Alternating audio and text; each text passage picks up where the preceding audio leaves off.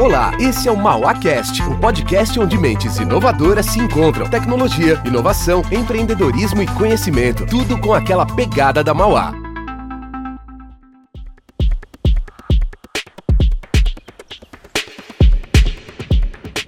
Olá, esse é o oitavo episódio do MauaCast, ano 2, segunda temporada.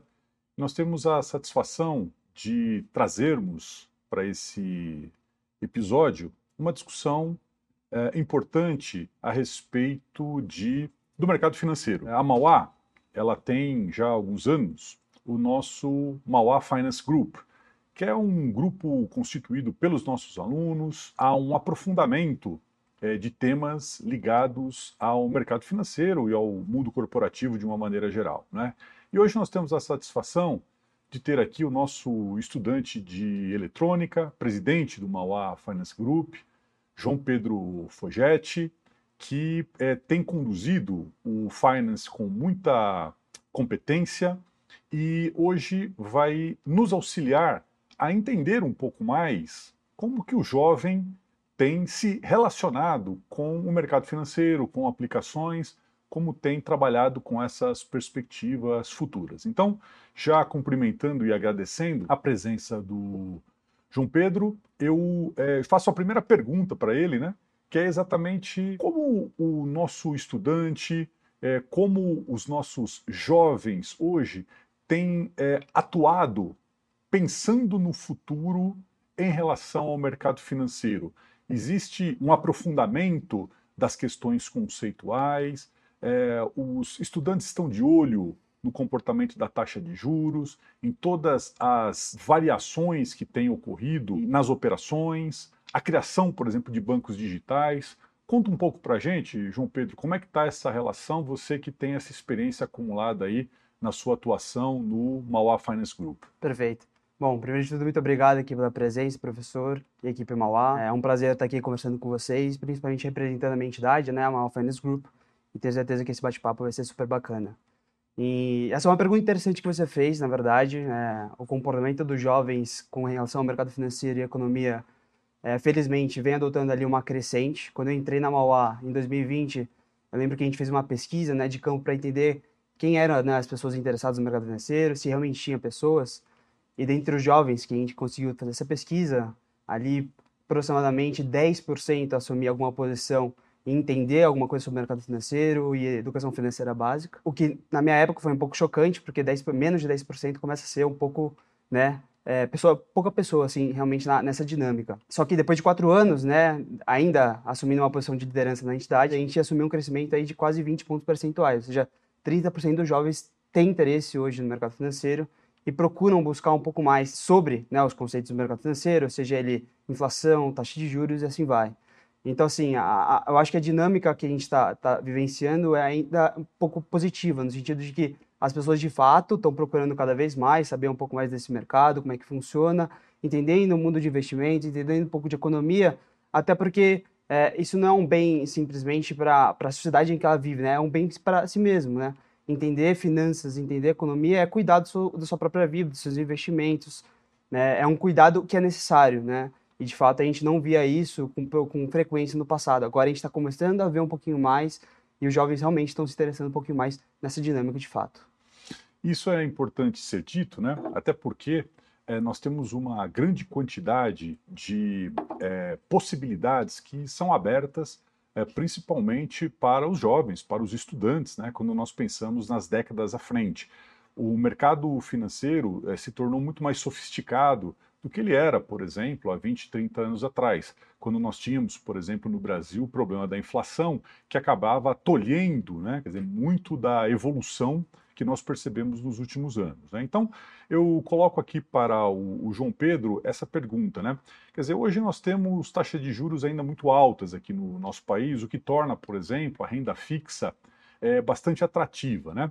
É, então, nós temos algumas operações ligadas à renda fixa, ligadas à taxa de juros, como, por exemplo, os títulos públicos, né, os CDBs, enfim, que garantem ali um rendimento sem grandes riscos. Né? Essa é um pouco a realidade do país aí nos últimos anos. Né?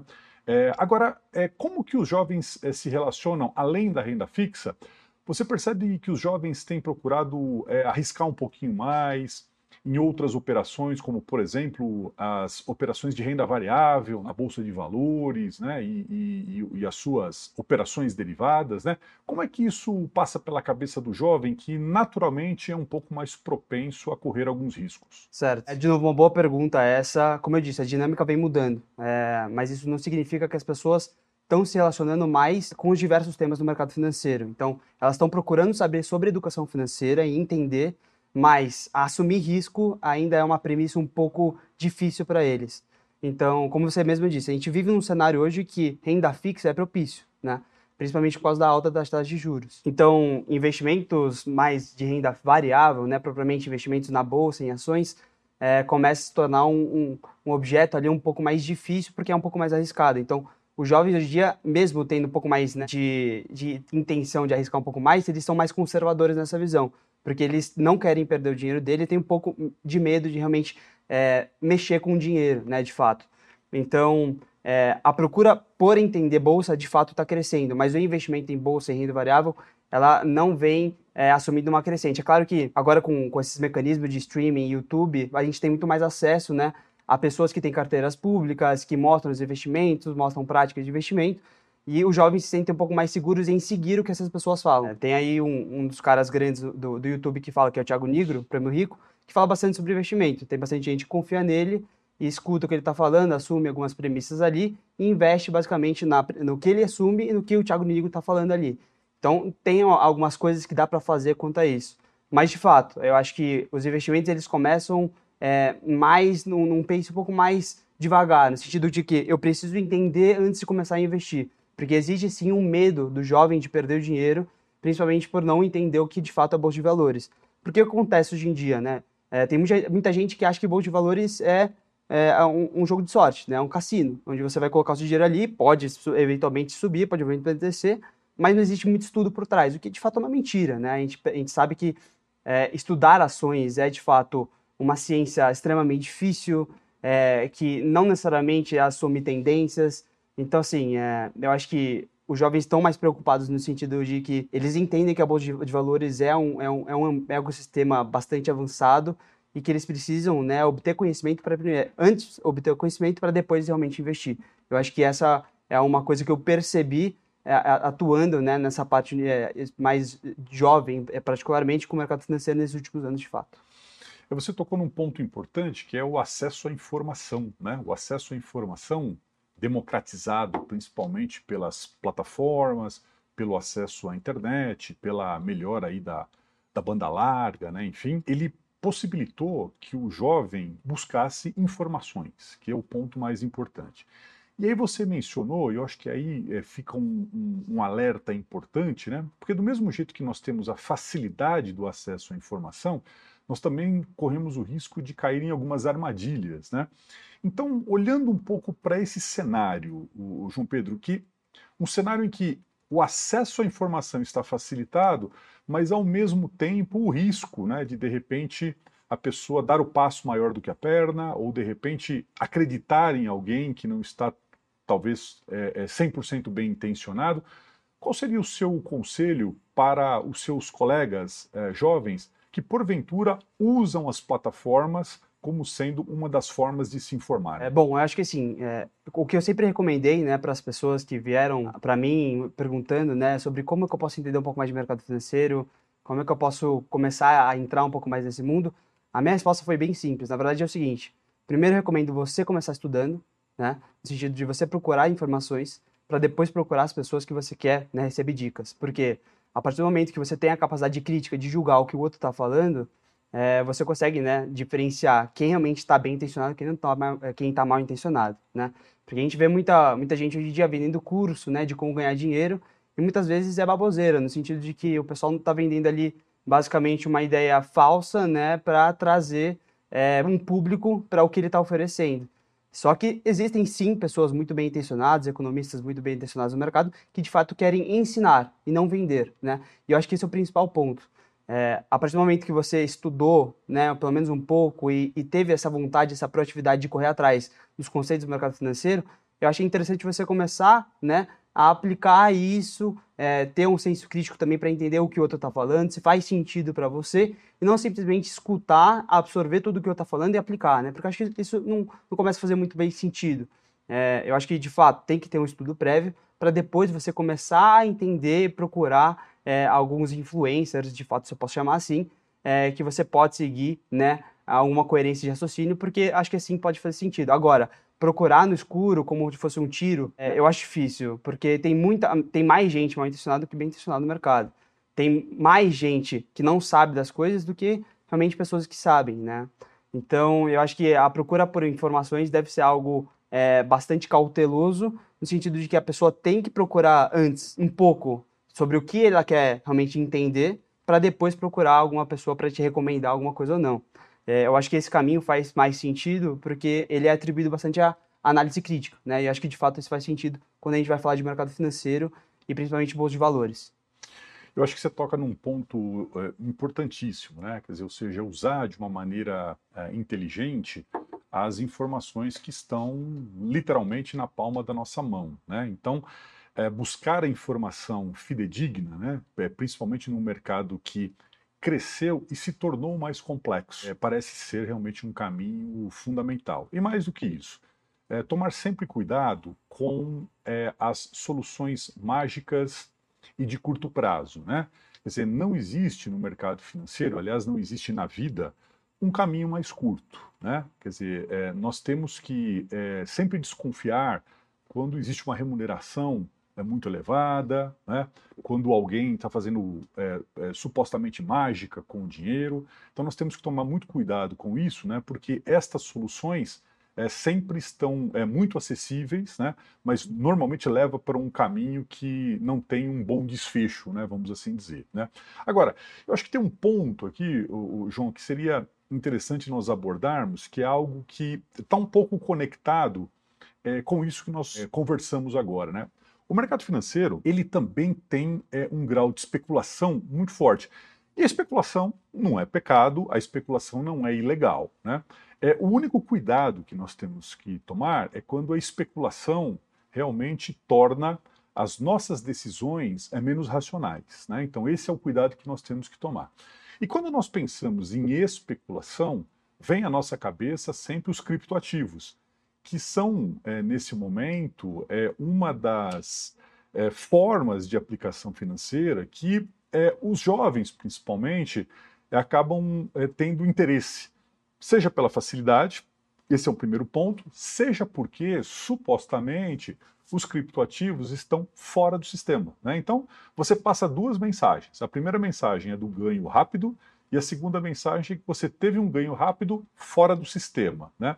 Então, eu queria perguntar um pouco para você, à luz da sua experiência, né, é, como que os jovens com os quais você se relaciona, os estudantes, os seus colegas, como que eles veem as é, operações de criptoativos? Certo, isso é uma boa pergunta. E voltando até um pouco na pergunta anterior, né? Como você disse, não existe um almoço grátis no mercado financeiro, né? A famosa frase.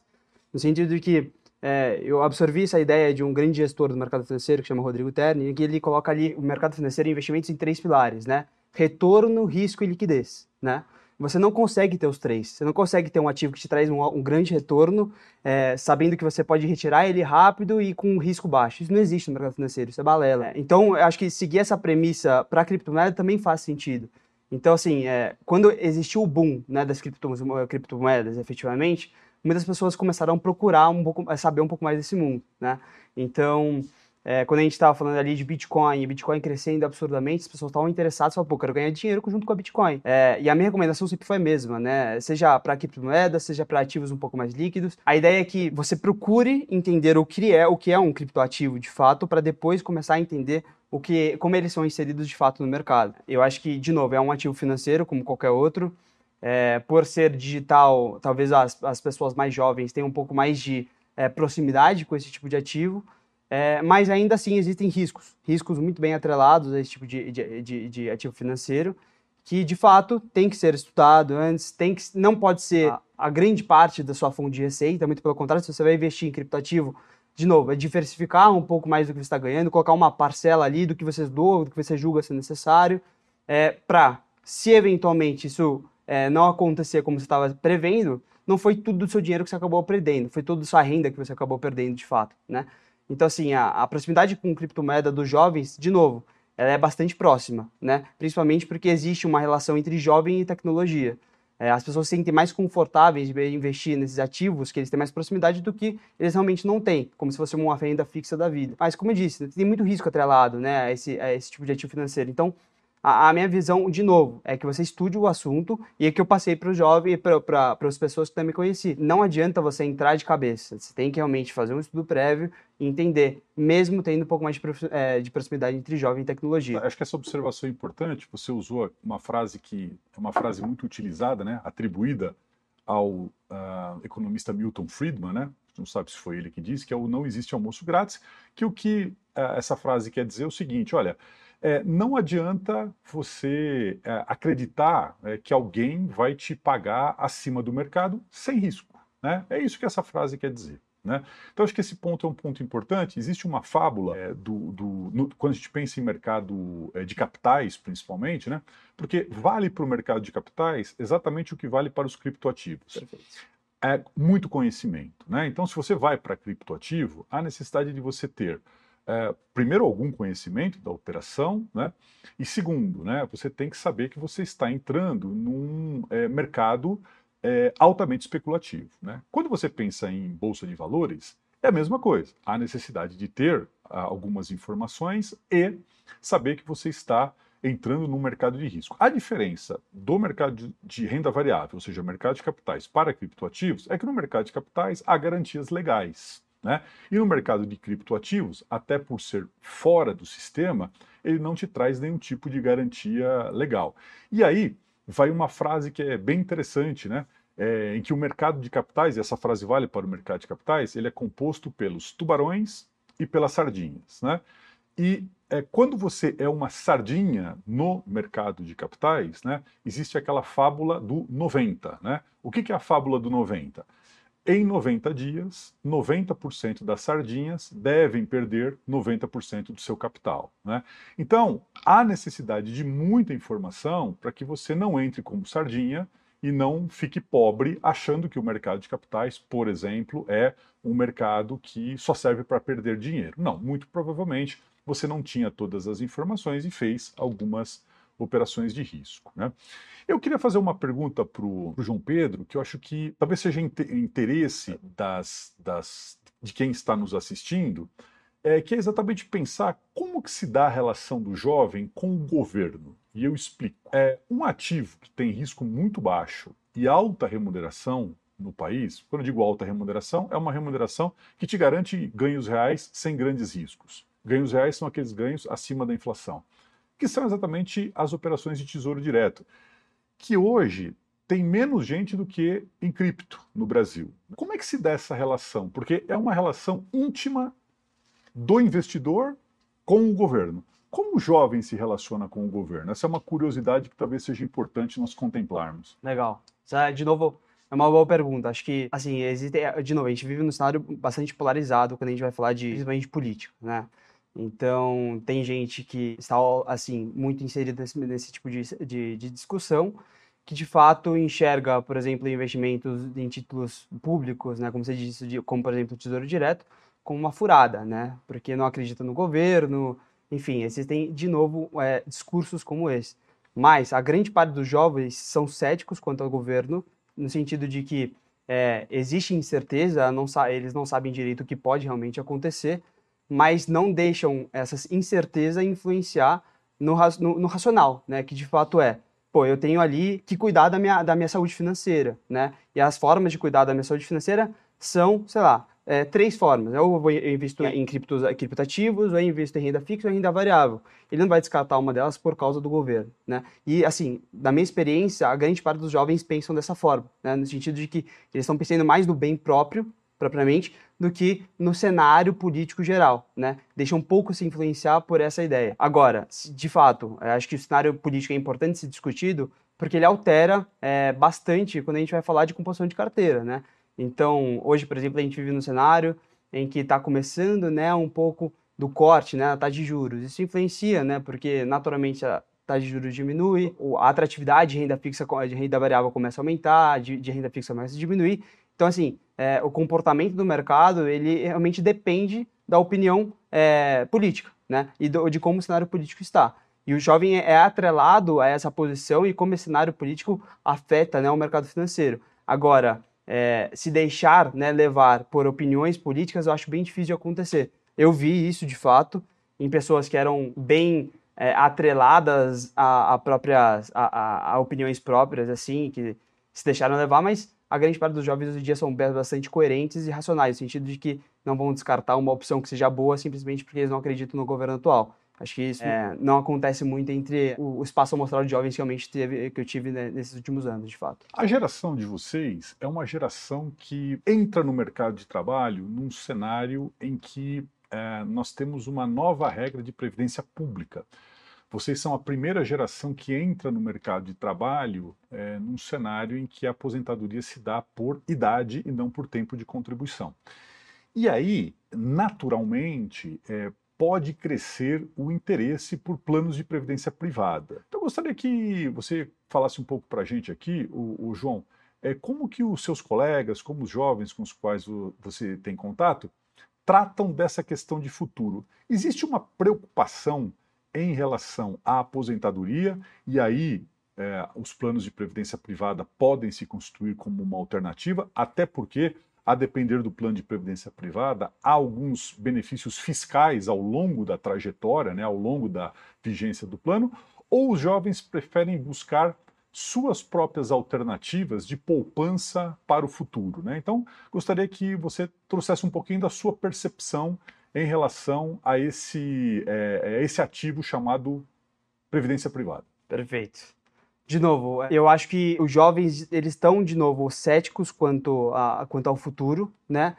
Mas, assim, eu vou falar que a totalidade deles, pouco, poucos falam assim, em termos de, de, de, previdência, sabe? Então, eu acho que todo mundo aqui que eu conheço realmente está pensando em como fazer o próprio dinheiro sem depender de, de recursos no futuro. Então, ele, eles querem né, montar ali um, uma poupança ali, se eu posso assim dizer, né? uma renda ali que eles julgam ser necessária para os próximos anos e viver simplesmente do investimento dessa, dessa poupança que eles criaram, né? Para não depender de governo, não depender de terceiros, acho que de fato é importante para que eles tenham o próprio controle do que eles fizeram nos, nos, anos de trabalho que realmente tiveram. Então, assim, a grande intenção e objetivo dos jovens é fazer o máximo de dinheiro no período em que eles conseguem trabalhar, no período em que eles conseguem desenvolver algum tipo de, de produto para a empresa que eles estão trabalhando. Então, assim, o, o, qual que é o objetivo aqui? é mostrar para as pessoas que os jovens estão preocupados em fazer o próprio dinheiro e depender simplesmente do próprio dinheiro que eles fizeram.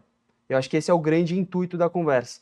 É, porque eles não querem né, padecer, de novo, depender, não padecer, é, depender de governo, depender de terceiros, é, para que eles consigam sobreviver no futuro. Muito pelo contrário, eles querem fazer sua renda própria e depender da renda própria, e não depender de terceiros. Legal. Bom, eu, eu acho que os, os pontos explorados pelo João Pedro foram muito ricos, até para que a gente possa perceber o grau de pluralidade das discussões que nós temos dentro da Mauá. Né? Percebam que é, o João Pedro é líder de uma liga, é um estudante de engenharia, mas esse tema do mercado financeiro ele é transversal aos nossos cursos. Então, antes de eu me despedir, eu passo a palavra para o João Pedro para alguma consideração final e depois faço um convite a você que está nos assistindo para nos acompanhar nas redes sociais e ter acesso a essa gravação. Legal, show de bola. É, o que eu posso passar para você, gente, de, de fato, assim, que, que mais me pegou, assim, nos últimos anos, principalmente quando eu tive meu contato com o mercado financeiro, é que não tem como você conseguir